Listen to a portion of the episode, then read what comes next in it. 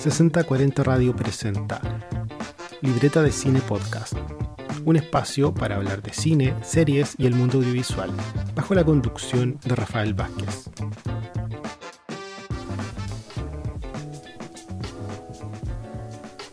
Hola a todos, sean muy bienvenidos a este nuevo capítulo de Libreta de Cine Podcast. Soy Rafael Vázquez. Eh, hoy día les voy a hablar de una película eh, del Príncipe en Nueva York 2, eh, que básicamente es la misma comedia que quizás muchos vimos cuando éramos pequeños, o adolescentes, o más jóvenes, 30 años después. Bueno, para los ochenteros y noventeros, la comedia de Eddie Murphy, Un Príncipe en Nueva York, fue un visionado casi obligatorio, creo yo. Eh, no por ser una película excepcional, lo digo porque fue una película que se repetía muchas veces. No tantas quizás como mi pobre angelito, pero sí bastantes veces como para no toparse con ella más de alguna vez en los especiales de, de tardes de cine que tenían los canales de televisión abierta y esto obviamente cuando no existían las plataformas de streaming por internet eh, y el cable no era tan masivo como hoy. Entonces la única opción que teníamos de ver una película era por eh, los canales de televisión abierta. Que obviamente su parrilla no era tan grande y repetían mucho las pocas películas que tenían. Entonces, Un Príncipe en Nueva York era, por lo menos en Chile, una de las favoritas que se repetían una y, y otra vez. Eh, la película original fue estrenada en 1988 y, ahora, tres décadas después, vuelve con una secuela de su primera versión que está cargada de nostalgia para los que vimos la primera película y también mantiene un poco la historia con una temporalidad actual, casi los mismos personajes y, un estilo de comedia que hizo famoso a Murphy los años 90. Entonces es revivir totalmente lo lo que vimos varios en, el pasado. Eh, está interesante de, ver por lo mismo. Em, bueno, la película fue filmada en Estados Unidos y estrenada en marzo del 2021 por la plataforma de Amazon Prime Video. Eh, es dirigida por eh, Craig Brewer y, se basa en los personajes creados por Eddie Murphy en la película original. Si bien el, guion no es de Eddie Murphy, se, basa así en, en, esto, eh, en estos personajes que se crearon en la primera parte de la película. Eh, ¿Cuál es el resumen? Voy a partir haciendo el contexto. Eh, el príncipe Akim, que es Eddie Murphy, está ahora a punto de convertirse en el rey de Zamunda, eh, en la primera película él era el príncipe y ahora está a punto de eh, convertirse en rey por la muerte de, su padre. Y se entera que tiene un hijo bastardo en Nueva York que podría ser su próximo heredero en la corona. Eh, tiene ya tres hijas y la mayor se ha preparado toda la vida para la sucesión de su padre dentro del reinado. Sin embargo, hay ciertas tradiciones reales que amenazan este reinado de Akim si no tiene un varón como heredero. a esto también hay una se suma una presión de, un general que es el líder de una nación rival de Zamunda, que también desea a toda costa tratar de pactar una boda entre eh, su hijo y la hija de Akim para asegurar su influencia en la corona eh, de Zamunda y, un poco tener eh, beneficios políticos de eso. esto obviamente a Akim no le gusta y por esta razón decide embarcarse en un avión a Nueva York en búsqueda de este hijo perdido eh, y así poder asegurar eh, el, futuro de su nación, en este caso. Bueno, Akim y Semi, que es interpretado por Arsenio Hall, y es el acompañante de en la película 1 del príncipe cuando van a Nueva York.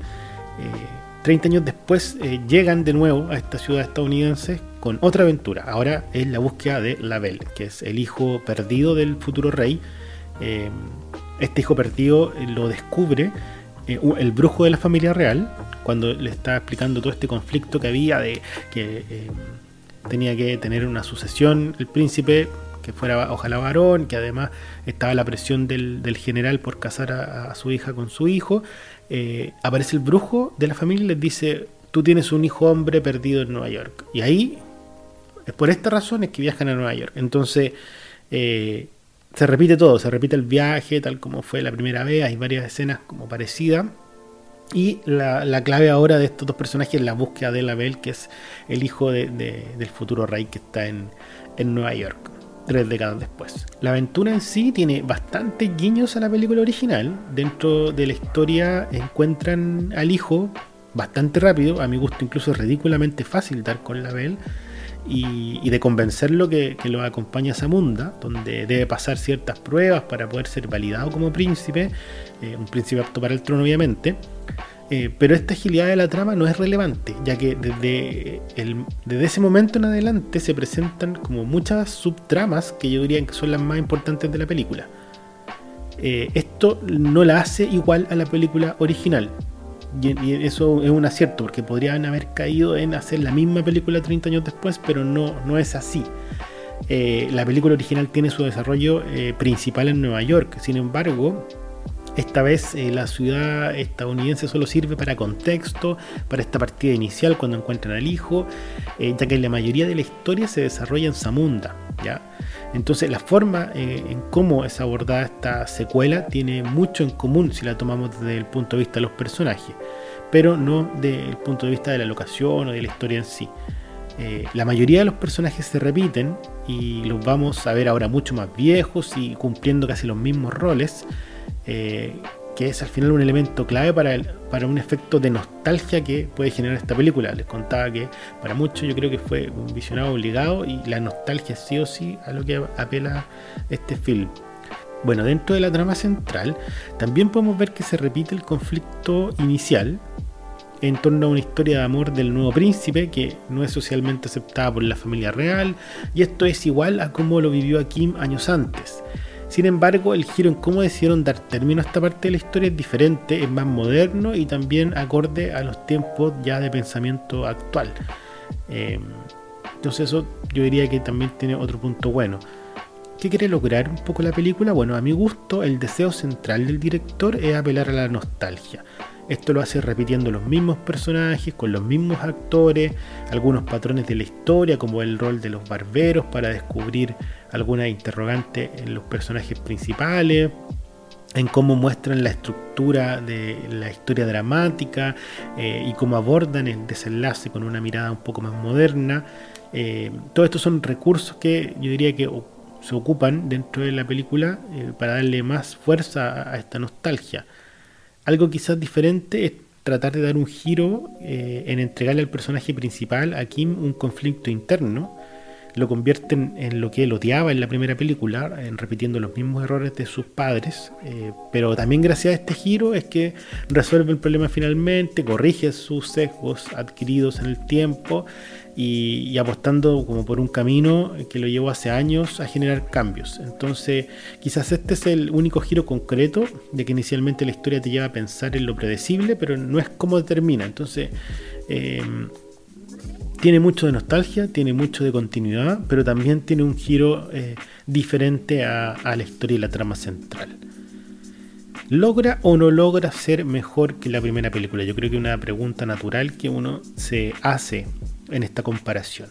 Personalmente creo que entretiene, destaco la intención de generar una secuela con una mirada más actual, destaco también ver a los personajes con los años encima, pero hasta ahí llega. Eh, creo que está lejos de ser una película que genere el impacto que produjo la primera. En su momento, además de la comedia, la película de los años 80 eh, genera un cuestionamiento a las formas de pensar, al choque sociocultural entre dos mundos que se comparaban, eh, en contraste a estas dos ciudades protagonistas. Eh, y esta vez la versión 2021 no es más que un recuerdo a lo primero, pero sin aportar nada más que eso, creo yo. No hay un discurso diferente, no hay cambios o reflexiones, tampoco hay un nuevo contraste o esta versión paralela que vimos en las uno de las dos formas de vivir en las dos ciudades. Bueno, sin embargo, es una película que igual recomiendo verla, especialmente si viste la 1. Eh, es una película que entretiene, ideal para ver un día domingo en la tarde, por ejemplo. No es una apuesta nueva que generara premios ni impacto, como no sé, El Agente Topo, que es una de mis favoritas del último tiempo. Tampoco es mejor que la versión 1, como les decía.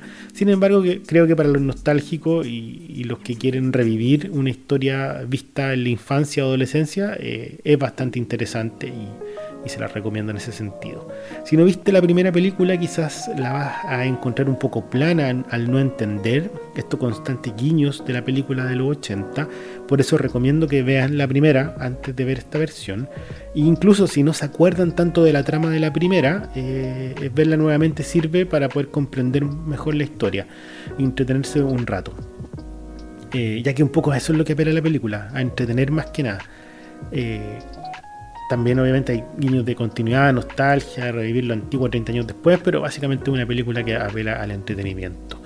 Eh, la primera versión la pueden ver en Netflix o también está en Amazon Prime Video y eh, la segunda de la que hablé está en Netflix. Así que eh, les recomiendo esta película a los nostálgicos.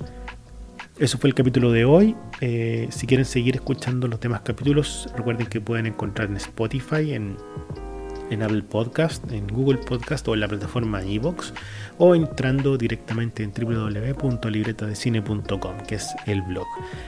Soy Rafael Vázquez y eh, espero que me sigan escuchando en los próximos capítulos. Chao. Estuviste escuchando libretadecine.com podcast bajo la conducción de Rafael Vázquez, un programa de 6040 Radio.